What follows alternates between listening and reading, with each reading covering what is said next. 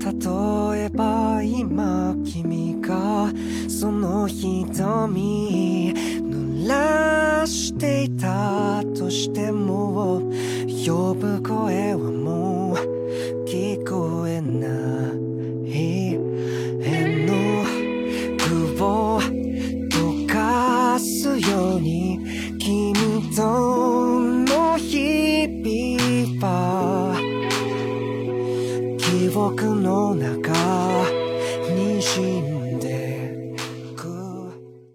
收听电影疗养院。大家好，我今天是看日本电影终于能听懂不少单词的小猪猪。你那句准备好的日语准备什么时候说呢？等一会儿说。大家好，我是觉得天下大事分久必合，合久必分，所以没必要过于执着的石头姐。在节目开始之前呢，还是非常欢迎我们各位可爱的听友加入疗养院的听众群。那如何加入呢？你可以关注一下我们节目文案里的入群方式。那很显然，我们今天要聊一部，显然吗？显然肯定是猜测。第一是日本电影，嗯对吧？其次是合久必分，分久必，那就是爱情片喽。那最近最火的日本爱情为什么不能政治片呢？政治片也是可以吧？三对啊，什么三国之类的，对。花束般的政治，那我们今天聊聊，就是最近日本最火的爱情片《花束般的恋爱》，嗯那就是《花束般みたいな恋をした》，就是花束般的恋爱。嗯，没事，我也听不懂。 如果有听友觉得我念的不好，请在底下留言纠正我，因为我还在那个日语初级的学习阶段。那这部《花束般的恋爱》呢，是由日本导演土井裕太导演的，然后女主角有村架纯和菅田将，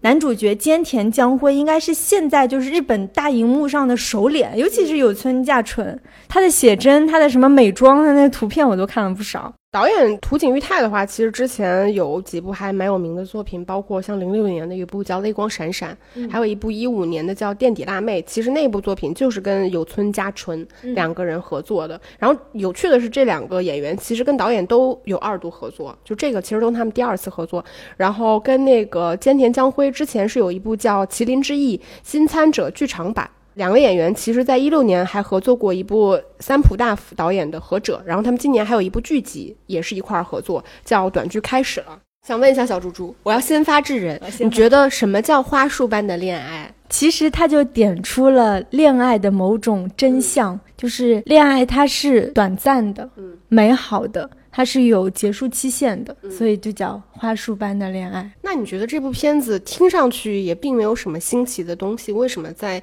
今年起码内地、对在影迷群体中，我们感觉好像它的讨论度还挺高的？为什么呢？因为它就是一部豆瓣文青量身定制的恋爱电影啊！你没发现，就是它的男女主角，他们一开始的这种相互吸引，那种我我看就是蛮多豆瓣的网友，包括群里有人就说啊，这完全就是百分百的。就合拍对象等等，就是大家都在针对这方面去讨论，所以我觉得它是比较容易在就是喜欢看电影的影迷或者是文青，然后这种社群当中能引起强烈讨论度的电影，因为它引起了大家强烈的共鸣和讨论。那首先我来问你，你觉得世界上真的存在百分百合拍的伴侣吗？首先，什么叫合拍？就是你觉得跟他特别投缘、投机，然后有很多共同点，能分享很多东西。我觉得不存在。嗯，所以你觉得电影里演的都是假的吗？我我觉得他不是演的是假的，我觉得他整个电影其实是伴随着恋爱的不同阶段，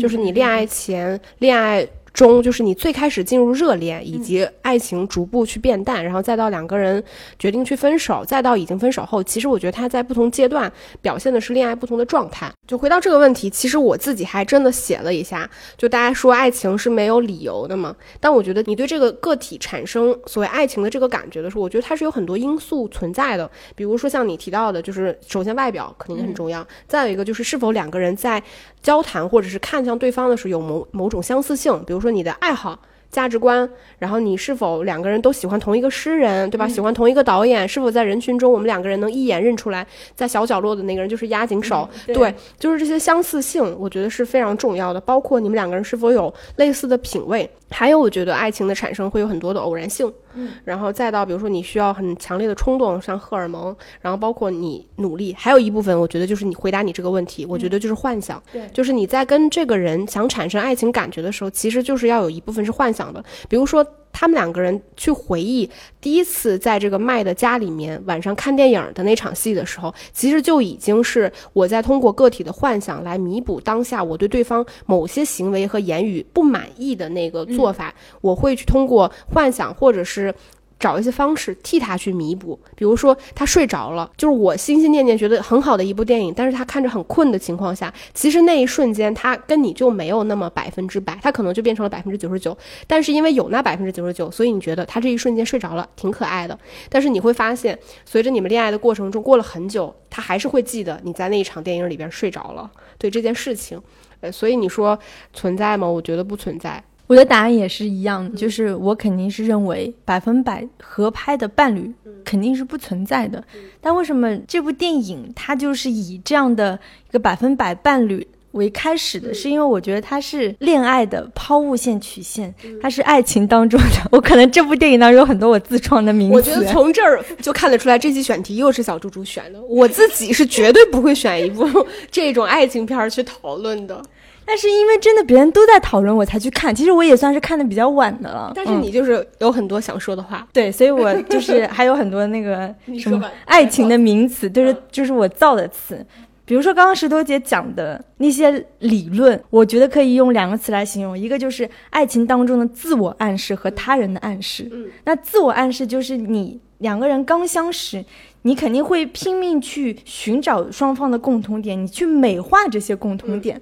可能只是我看过押井守的一部电影而已，他是看过了二十部电影而已，但是就是在这一点上，我去美化我们这些共同点。对，我觉得会去，就像你说，会去放大，就我们共同点。之于其他人的这个特别之处，你比如说那个小酒馆里面，可能有同样同时在你们发现那是押押金手的时候，旁边可能也有三四五六七八个人都发现了。对，嗯，然后这些共同点，它除了说自我暗示，还有一个他人暗示。因为你们发现，就是一段恋爱的开始的时候，你们之间除了彼此以外，其实你们还会有一些共同的朋友、共同的邻居。或者是什么共同的陌生人都好，其实某种程度上，这些所谓的第三者们，他都在参与这对情侣的生活。那这些周边的环境，这些人，其实都会助推你们俩去完成这种爱情的自我暗示。嗯，这就是他人的暗示嘛。对，比如说那个面包房那对老夫妻，对非常明显。还有就是，我觉得这部电影为什么这么受欢迎，也也让我想到前几年的那个《爱乐之城》，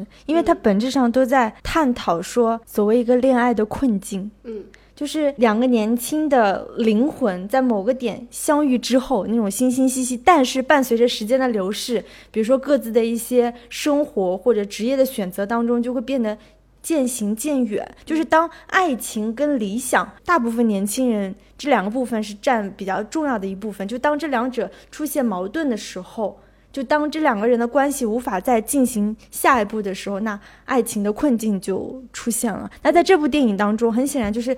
他们俩其实慢慢的就是轨迹越来越远的时候，就是有几段戏就是在讨论，就是我们接下来要怎么办。那男主角就是他想结婚，对吧？女主角就对于结婚这个事情，她是持保留态度的，她一直都没有给一个确定的一个一个答复。嗯，但后后面我们就知道他们俩其实是分手了，所以我就觉得在关于就是恋爱的困境这个东西，这部电影还是非常非常写实的。因为我真的是觉得，当一段关系卡在这个点，你无法再往前进一步的时候，即使你要么通过一些外力去刺激，就比如说。他俩突然有孩子了，或者他俩突然结婚了，通过这种方式，你把这两个人的感情、这种关系往前推一步，要么你就只能分手，这就是恋爱的困境。就所有的爱人到这个阶段，他都会面临这种问题的。那我只是觉得这部电影，他把这种呃恋爱初期和恋爱困境的这个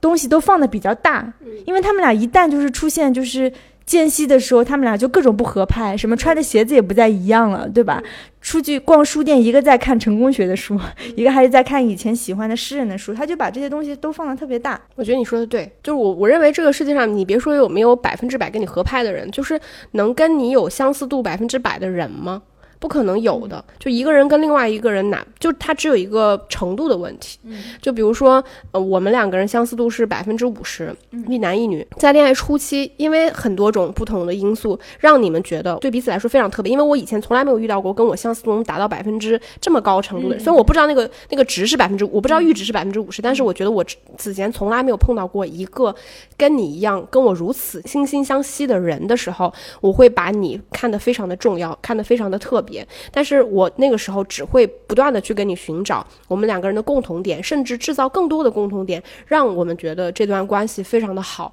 以此来不断达到这个感情的一个高潮，就是你最热恋的那个时候。但是其实像我们看到后面，就像你说的，两个人其实还有百分之五十是不相似的。嗯，这面这个女生居然其实她本身家庭条件就是非常好的，而且她应该是东京人，对吧？嗯。然后这个男生其实是一个从很极端浪漫的那种，就是呃会画画啊什么，想要以成为一个很有名的画手这样，然后来到东京的外地的大学生。然后住在那样一间小公寓里面，他们两个人其实是有很多不相似的地方的。比如说，这个他们俩虽然同样有这些兴趣爱好，但是这个女生会把她的兴趣爱好看得重要且长久。嗯，她会认为这些东西对她来说是一种坚持，非常重要。就是因为日本找工作是非常难的，对，所以她才会那么轻易的去放放下一段自己努力得来的工作。她认为这个变更是值得的。但是这个男生就觉得说，我付出了那么多，工作就是这么不容易的，你不要去美化它。你不要去把它去往过去想我们曾经有过的那种关系状态去跟我谈什么所谓理想，就是他他已经进入到另外一个阶段。这个本质上其实就是在他们认识的一瞬间，他们就是这样的人，只是在他们认识的阶段的时候，他们是两个大学生，这些东西并没有被发现和放大。那在两个人从大学毕业到现实生活里边的时候，你就会发现，原来你们的价值观是不一样的，你们各种价值取向、价值判断都会有很大的差别。你们确实都喜欢这些东西，但这些东西是否足够长久？是否它是一辈子的？是否你愿意付出什么东西来获取这些你喜欢的东西？就两个人就产生了巨大的差异。我觉得可能就像你说的吧，这个可能就是绝大多数的恋爱关系里边就是这样的。你以为你们的相似度是有百分之九十，其实它到百分之五十就已经加上。而止了，你是否能容错那百分之五十，说继续去维持这段关系？就刚刚石头姐说的那部分，我觉得就是这部电影也在折射，就是说日本现在社会年轻人的生活状况。因为其实很显然，到中后期的时候，他们俩的情感需求发生了很大的变化。因为大部分就是现在，不论是日本还是中国，就是。比如说适婚年龄的二三十岁的年轻人吧，那个情侣一开始，男性跟女性一样，对他的女朋友，他肯定也是有相当程度的这种依赖感或者是情感需求。但一旦这段关系变成了稳定的时候，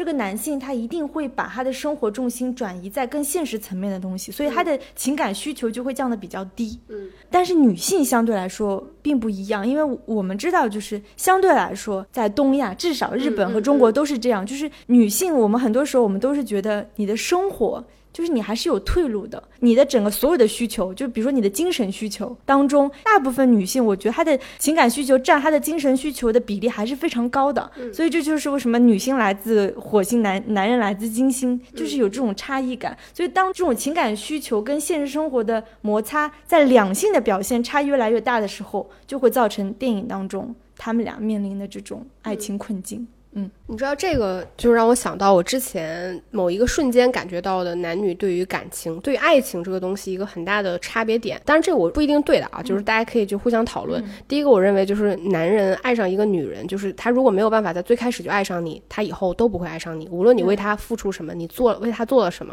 他都不会爱上你。但是女人不是这样的，女人她可能最开始没有爱上一个男人，但是如果你们随着情感不断推进，就是你们恋爱、结婚、生孩子，你为他付出更多。无论是照顾生病的时候照顾他呀，嗯，然后或者是想着他就是生理期帮他泡杯热水啊什么，就这种小的细节就能让这个女人产生爱情的感觉。这我觉得这个就是男女对于爱情这件事情的一个很大的差别。我觉得这应该能概括大部分男女的状况。嗯，哎，我觉得尤其是男性，就据我的观察，他们所谓的第一眼，不是说是一见钟情的那种第一眼，就像石头姐说的，就是他可能一开始。心里就是认定了这个女人，他就会不管后面怎么样，他一直都是就是对这个女人的态度，我觉得相对来说还是比较一致的。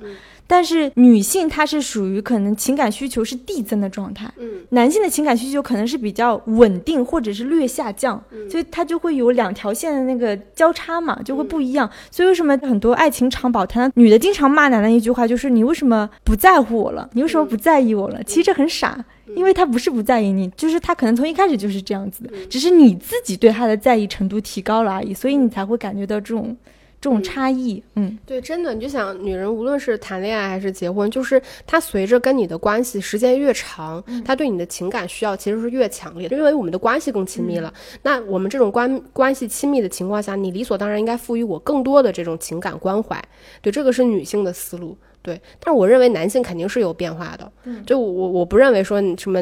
男人对你是跟十年前是一样的，他一直都是这样。我觉得是，我觉得不是，我觉得是有差别的。这个我觉得就是比较动物性的，就是我觉得雄性天生有一种就是求偶的这种原始冲动，所以当他在求偶的时候，因为你懂求偶就意味着你有竞争者，在你有竞争者的情况下，其实你会愿意付出更多的东西来获得这个女人。在获得了她之后，其实你就已经不再。是一个怎么说，竞争追追逐的这么一个过程，这是你的既有物了，嗯，所以你后续就不会再有那么强烈的，像你说的，就是情感投入，对你的投入就会变小。啊，那我应该更正一下我说的话。我我的意思应该就是，如果这个男的一开始不爱你的话，他应该一辈子都不会爱你。对对对对对，是的，对，只会越来越少。残酷的真相，真的是残酷的真相。我觉得很很多女生她就是看不清这一点。但这个里边也有一个另外一个差别，就是你在选择对方的时候，你到底是想选择一个你更爱的人，还是更爱你的人？就是如果一个女生她就是想选择一个我更爱的人，哪怕对方没有那么爱我，她能接受这一点，我觉得倒也这都是你情我愿嘛。嗯，不同的情感状态。的确是这样，但是感觉现现实生活当中，如果从周边人的一些例子来比较下来，感觉还是选一个爱我更多的人更幸福。对啊，这是你自己的选择嘛？是，不然的话，我就觉得，因为本身你自己随着女人随着恋爱关系的发展，你的情感需求本来就是越来越高的，它反而是越来越少的话，我觉得这种落差，这种心理落差，我觉得是很难受的。我觉得就是反映到这部电影当中的那个娟，嗯。好，那这部电影当中的娟，其实最后就是娟，她其实是选择了一个自己相对更喜欢的工作嘛，还是换工作了，对吧？然后她还是维持着说，我每天回家，我还是要看我喜欢看的电影，我要看我喜欢看的诗集。那她还是维持着这样的一种生活状态，但她的男朋友已经变成了另外一种。生活模式，而且当中有一句台词我印象很深，我觉得为什么男人好像天生就把自己定义成一个苦行僧？大概意思就是说，工作就不是为了让你开心的，人生就是要有责任的。就感觉就是这个，我必须是来受苦的，我不可能是不受苦，而且我必须要承受所有这些东西，也是男女思维的一个比较大的差异。但你不能指责这个男主角他哪里做的不好，或者因为他从头到尾他对感情都是很很负责任的，他甚至一度觉得我这么辛苦是为了我，为了我们之后的将来，我希望你可以说愿意在家就在家，愿意出去工作就工作。我觉得是这种差异，包括另外一个观点，就是他们俩在就是分手前的一次长谈，那男主角就说：“其实你跟我分手了，你再去找一个人，其实你还是要经历这些。”嗯，所以就很多人都说。其实跟谁过都差不多。我觉得这个男主角他就有点陷入这个漩涡，本质上他对恋爱是悲观的，所以他默认五年之后的感情平淡是一种正常的状态。我觉得这个电影它多少还是有一些理想成分在的，就是这个男女主角产生爱情跟爱情消逝几乎是同频的。我觉得在现实生活中，其实很少会有这么完美的状况，就是我们两个人同时登场，同时退场。大多数的情况是一方已经退场了，但是另外一方还正热乎着呢，对吧？我觉得那个其实是一个可能更常规的情况。所以在这个里边，我们能看到这个男性在前面他是投入的，他对这段恋爱是非常认真的，然后也非常美好。所以他在他们谈恋爱刚开始的时候，他会说：“他说我会。”尽我一切的努力，让这一刻变成永恒。但是他不是这么说的，他的意思就是，我想时间永远停在这一刻。我们就是这么开心，这么幸福。这个就让我想到第一个，就是所有恋爱里边的那种甜言蜜语，或者说你对于永恒的那种想象、认真，其实在那一刻都是真实的。嗯，但是这一刻它永远不可能变得长久，就是这个是一个不可能的状态。第二个就是这个男性，他其实是为了实现他的诺言，他为了让我们能够长久的快乐下去，所以他才放弃了自己的兴趣爱好，然后选择了一份就是让他觉得压力非常大的工作。就在这里，像你说他像苦行僧一样，因为他是觉得自己是一个付出者，对对吧？就是这个男主角其实是看着未来，就是麦其实是看着未来，现在他其实是对他来说是真空的，他觉得这是一个过程，我要熬过去，我们才能到我们我想要的那个未来，我们才能再继续开心。但这个女主角其实很显然，就大多数女性嘛，我们在意的是当下，对，就是你你今天和昨天，就你上个月跟我说的承诺，为什么这个月做不到了？对我我看重的是当下，所以他没有在期望什么所谓的你跟我说永恒的那个东西。我觉得也也是，就是男女思维的差异。就是我们经常在生活中也会听到说，这个男人要娶这个女人，但这个男人说啊，等我，比如说呃什么博士毕业之后，嗯等我工作稳定下来以后，等我买完房子以后，我们再结婚。就是往往男人的思维是这样，他因为他在自己身上，他自己给自己加诸了很多的一个框架和压力，他觉得他必须要完成这些，我们才可以。就是像石头姐说的，男人看的是未来。我说我十年后我要是什么博士毕业，我有房有车之后，我才能娶这个女人。但是女人会觉得，我们不要谈十年后，你连现在你都表现不好，我凭什么相信你十年后还会表现得更好呢？对吧？这就是一个就是情感思维的差异吧。对，嗯我觉得没有对错吧。嗯所以其实这个电影，我觉得从文本上，它确实表现的非常细腻。嗯它无论是像你前面提到的，就是他在让恋爱产生的那些很心动的瞬间，它其实有放大这种东西，对对吧？像我们说的，嗯同样一个鞋子，嗯对吧？什么我们同样喜欢的一本书、一个诗人、一本漫画，就是他会一直在放大这一部分，强调两个人的共同点，嗯然后也会在后面不断去强强调两个人的差异性。嗯我觉得从这种完成度上来看，这个片子确实是还挺厉害。就你你会觉得一切都那么顺理成章，在前面甜蜜的时候，你会觉得好甜蜜啊！我嗯甜蜜到我不相信这段爱情会消逝，对。但到后面消失的时候，你就想说啊，原来所有的爱情最终都是这样的。所以我觉得真正的解决方法就是，你觉得爱情是很美好，但是你就不要期望它天长地久，是不是就是一个解决方法呢？我反而觉得你应该是要这部电影的男女主，或者现实生活中所有的人，我觉得我们应该与时俱进。就是你首先你肯定不要期待什么天长地久，因为每个人都在变化，嗯他也在变化，我也在变化。就是我们如何在我们这种动态的情感关系当中保持平衡，这个应该是比较难的一点。就是比如说麦，他换了一个更艰苦的工作，但是他赚钱更多了，等等。但是娟他却停留在了某种意义上的原地，那这两个人就不不平衡了呀。那这个亲关系肯定打破了。但如果是理想状态下比较良性的情感关系的话，娟他应该就是也相应的去做一些变化，他去适应一些麦，或者是麦过来适应一些。其实就是爱情也是一个互相博弈的过程。我们都不要对对方期待很多，但是你同时对自己要保持有这种警惕心。我听过一个说法，就我我还自己非常认同，就是这部电影虽然没结婚啊，但是就说到一段婚姻关系如何能长久，就是像你说的，两个人其实同频是一个嘛，但我觉得它是一个过程指标。对就是我听到的，我觉得比较合理的是说，两个人最终你的目目标是要一致的。我们对这段婚姻关系的终点，我们的认知是一样的。比如说，我们两个结婚了，我们认为我们今天的目标就是一直过到老，过到死，这个就是我们的结局。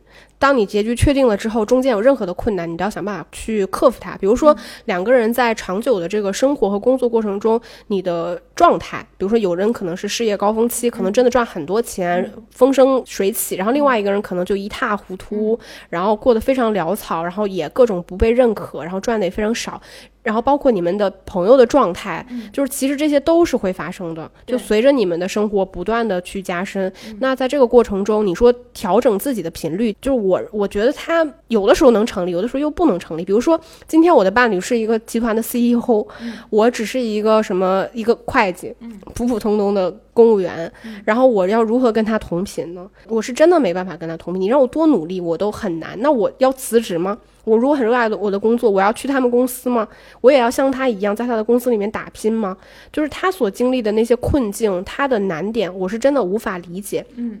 对这种情况下，其实我觉得要求同频就是一个非常难的点。所以我觉得是不是，如果你们的终点是确定了，两个人的目标是一致的，那其实你就把这件事情当下难点、艰难的这件事情，把它的时间跨度拉长。就是我们今天其实这件事情，它只是一个过渡，过了这个阶段，它会过去的。因为只要我们两个人保持目标是一致的。那我们终究会再走上一个相对来说比较同样频率的事情，比如说你的工作不一定非一定要跟你的伴侣去交流，对，你们两个人要寻找一种，我觉得是一种共识，一种相处的方式，我觉得可能是不是更合理？不知道为什么我明明聊电影，为什么聊着情感？但是其实这部电影。我因为我也有听其他电台聊的时候，经常也是大家就会去去分享一些感情观，因为这部电影太能让人产生共鸣了。我我要我要解释一下，我说的同频不是那种层面的同频，哪种层面的同频？而是说，比如说在我的伴侣风生水起，然后我特别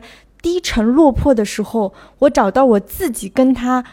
我觉得舒服的相处方式，是这种同频。而不是说我要跟他一样，就是我可以继续低沉和落魄，但是就是我自己说白了，其实还是一种个人的调节吧。但是我在这种呃低沉和落魄的时候，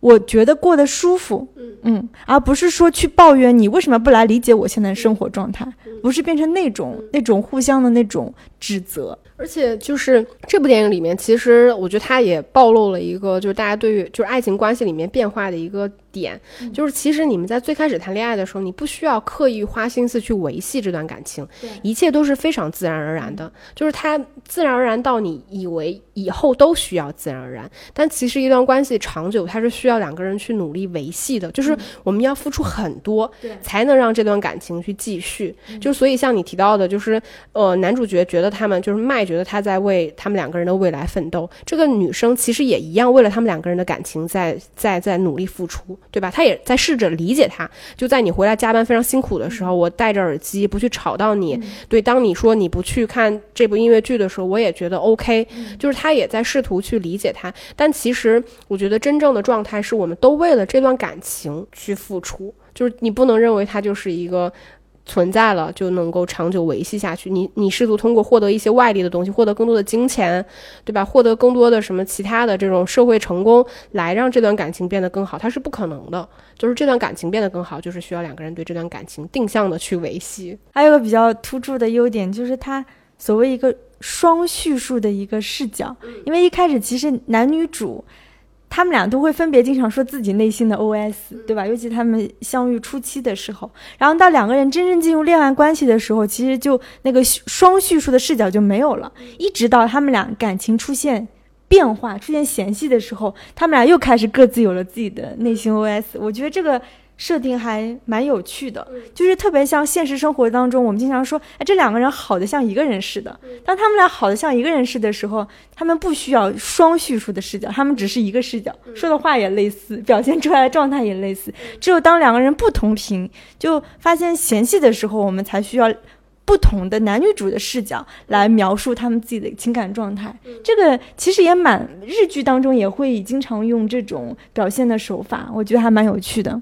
而且就是这部电影，其实它从文本上，这段感情的开始和终结其实是一样的，嗯，对吧？就是你刚开始是非常不舍得跟这个人分开，所以才会人为的想说，哪怕错过末班车，我也要再跟你聊一聊。但最后其实两个人是这话实在是太过于难以启齿，所以我们宁可再拖一拖。就是再等一等，然后也要就是把这个话就是说出来，找一个合适的契机点。就是他开始跟结束其实是一样的，包括就是我们看到好像这段感情是两个人刚开始的时候有很多相似点，在感情终结了之后，两个人那些相似点又回来了。对，其实这个就是你前面提到你那百分之五十百分之五十嘛，他们两个人在没有对对方有那么大的责任和压力的同时，反而变得非常的坦诚。那你觉得这部电影有什么缺点吗？因为这部电影其实说实话，它是一个就是故事层面或者说剧本层面要远远大于它电影本身拍摄质量的一部片子。就是它从故事层面上非常细腻，对像你说的，无论是男男主角就男性的这个立场，还是女性的这个立场，其实它表现的都非常完整。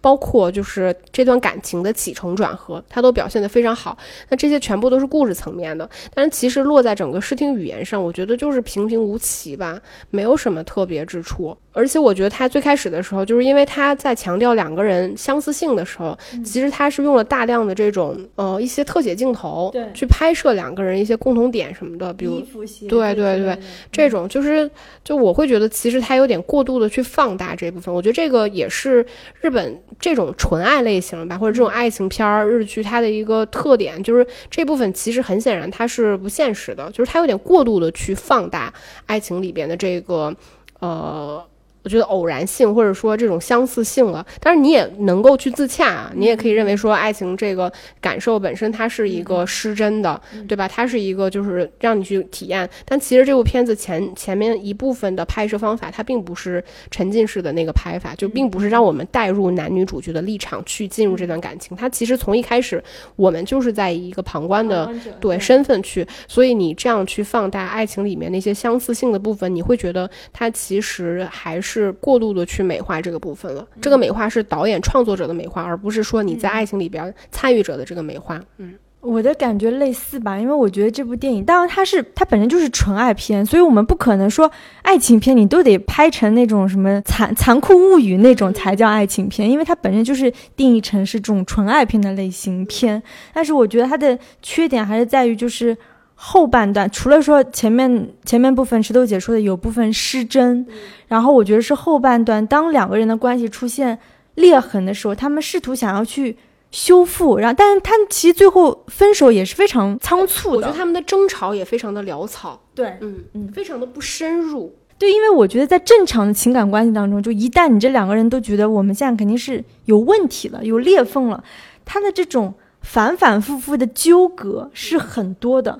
就是甚至很多现实生活中都说这两个人分过一次手，好和好再一起，然后再分手，就很经常我们听到这种故事。因为爱情本身它就是反复和纠葛的，但。他们俩的这种裂缝，到他到他们俩有开始有裂缝，比如说针对就是他们一个共同的朋友嘛，就是那个麦的一个类似于学长突然去世，他们俩对这个朋友的去世表现出不同的反应之后。非常就戛然而止，他们俩就分手了。我觉得这个处理是比较潦草的，嗯，我觉得这个也是他整个文本层面的一个一个缺点。嗯，我也我也认可。我觉得他就像我们前面聊，就是他恋爱的部分呢过于失真，但是该现实的部分呢其实又不够足够的现实。就是两个人的争吵，就他肯定是有合理性的。对，就是包括就是他里面聊到这个男生就是已经多次就记不住这个女生说过的话嘛，对吧？然后包括这个女生想想跟他去。分享一些自己看的书，他都随手一扔，放在那个车里边，就是证明他认为这个事情其实没有那么重要，所以他才会记不住。就是这些部分，我认为他是真实的，但是他不够深入。包括两个人的不和、争吵，就是它的建立，我觉得过于的表面了。嗯，就是没有把两个人心里的隔阂更深层次的表现出来。他就寄托在于我喜欢的漫画作者，你不再喜欢了。嗯，就是其实他这个是一个可视化的表现手法，但是他就停留在这个层面，对，就变成了，就是包括你说到的学长这个问题，其实这个学长一男主角没有跟这个学长有多么深刻的感情，没有表现过；二这个女主角对这个男主角对这个他学长的不认可，在在此之前也只是轻描淡写吃个饭，大概知道有这么一件事情，就他不足以支撑，就是强烈到这种程度。如果说这个学长真的前面有铺垫过，他对于男主角。就是有多么重要的话，虽然也简单铺垫过一点点啊，就是在关于绘画这方面，就是如果那么重要，但是这个女主角表现的非常轻描淡写的话，那我认为这个可能是会产生心理隔阂。但诚如你所说的，真实的恋爱其实你们是需要 n 多次这样的隔阂，才会最终陷入说算了的那个状态。但是其实这个片子比较的轻描淡写，嗯，它相对来说还是想以想处理的轻快一点吧，嗯。就是还是很乌托邦、很理想化的东西。还有一点也是因为我最近也学了好几个月日语嘛，我就发现就是日本语言、日本文化当中，它的表达是很含蓄和不直接的。因为日语当中你很难，就算比如说我你我今晚上请你吃饭，今晚上请你看电影，就算你是真的不想去，但是你永远都不不会直接说“打妹”，对，这个很少出现，这个可能动画片当中比较多，但是现实生活中他就会说。啊，ちょっと待って。他他的表达可能是，嗯，让我想一想，等一等。他会用这种很婉转的方式来表达他的。 不满或者不同意，所以就是也经常听我们那个日语老师就说，他说你你在日本，无论你生活多少年，你发现你很难交到日本的闺蜜，因为他说日本女人就是这样，不说真心话的是吗？不说真心话，缠缠绵绵，你永远不知道她在跟你，就是她表面上说的那一套是不是真的，因为她语言当中也没有特别直接的那种。拒绝或者是不行或怎样，他文化当中都没有这种东西，所以我就觉得他们就是很可能在这个日本的文化当中，这一对情侣明明现在就是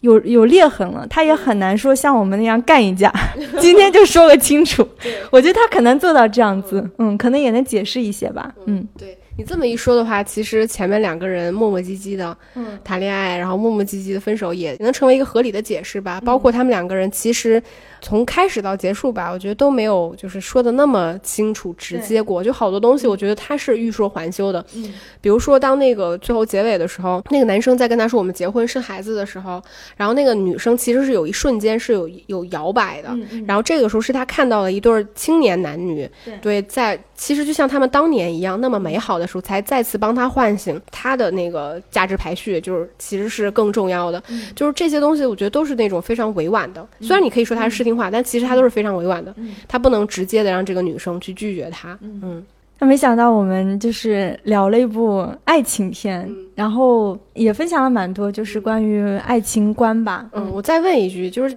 大家都说这部片子其实是情侣最完美的分手吗？嗯，你认为就是在现实生活中存在这种最完美的分手吗？我觉得不存在。真的吗？也不是完全不存在，就是基本上你你们俩真的走到分手，就说明你们俩之间的隔阂和嫌隙它是存在的。所以你经常这种隔阂和矛盾，它不会那么体面。虽然说现在大家都是文明人、体面人，但是这种不体面的东西，也可能只有在日本，大家都说啊，可能大家都不说出来。对，大家可能日本是，但我觉得在中国的语境下很难。嗯，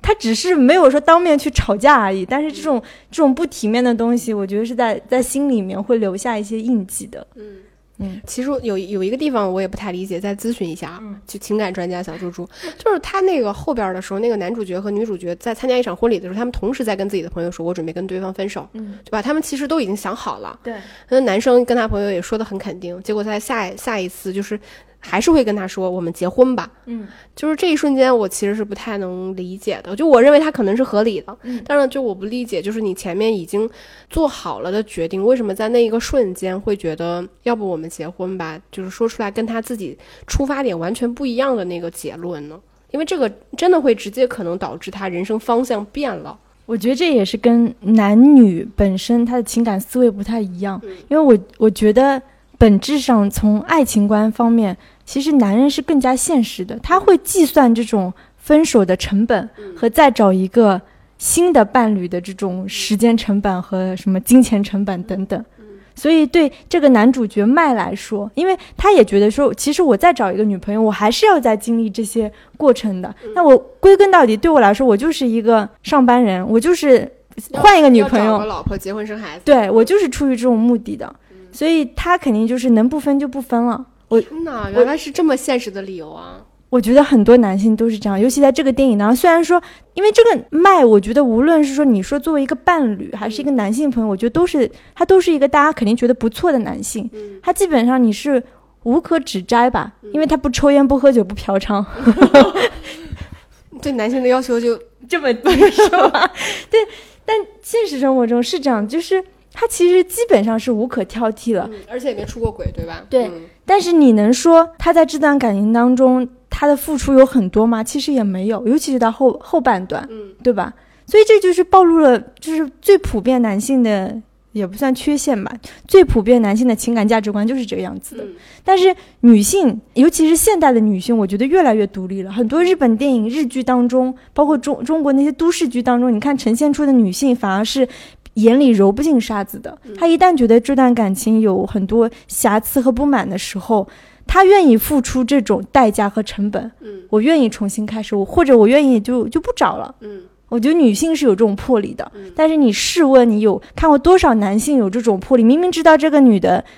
我也不是很喜欢，不是很爱，但是也谈了这么多年，就结婚吧，这种例子比比皆是吧？嗯。所以就男人们还是珍惜自己身边的女性哦。对，嗯，他是舍弃了很多才跟你在一起的是吗？我对我觉得是这样子的。嗯，好，那我们今天节目就差不多到这里了，那就下期再见吧那。最后祝天下有情人终成眷属，长长久久。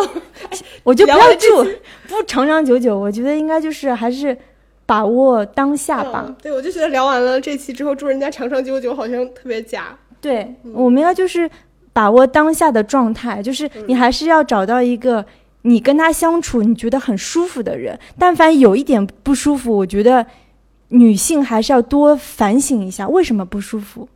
就是很多，我觉得女人的第六感其实是非常准的，只是有的时候你你不愿意剖开自己的那些伤痛，去警醒这些不舒服的地方。对因为沉没成本大家都投入了呀，其实男人投入了，女人也一样投入的。嗯，但我觉得要有这种勇气。我不是说劝大家分手啊，只是说劝大家就是还是脑脑子里这根筋还是在绷的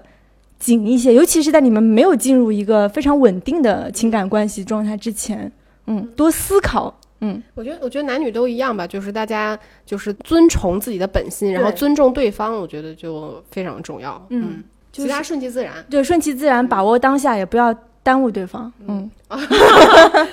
行 好，那我们今天节目差不多到这里了，那就下期再见吧，拜拜。拜拜。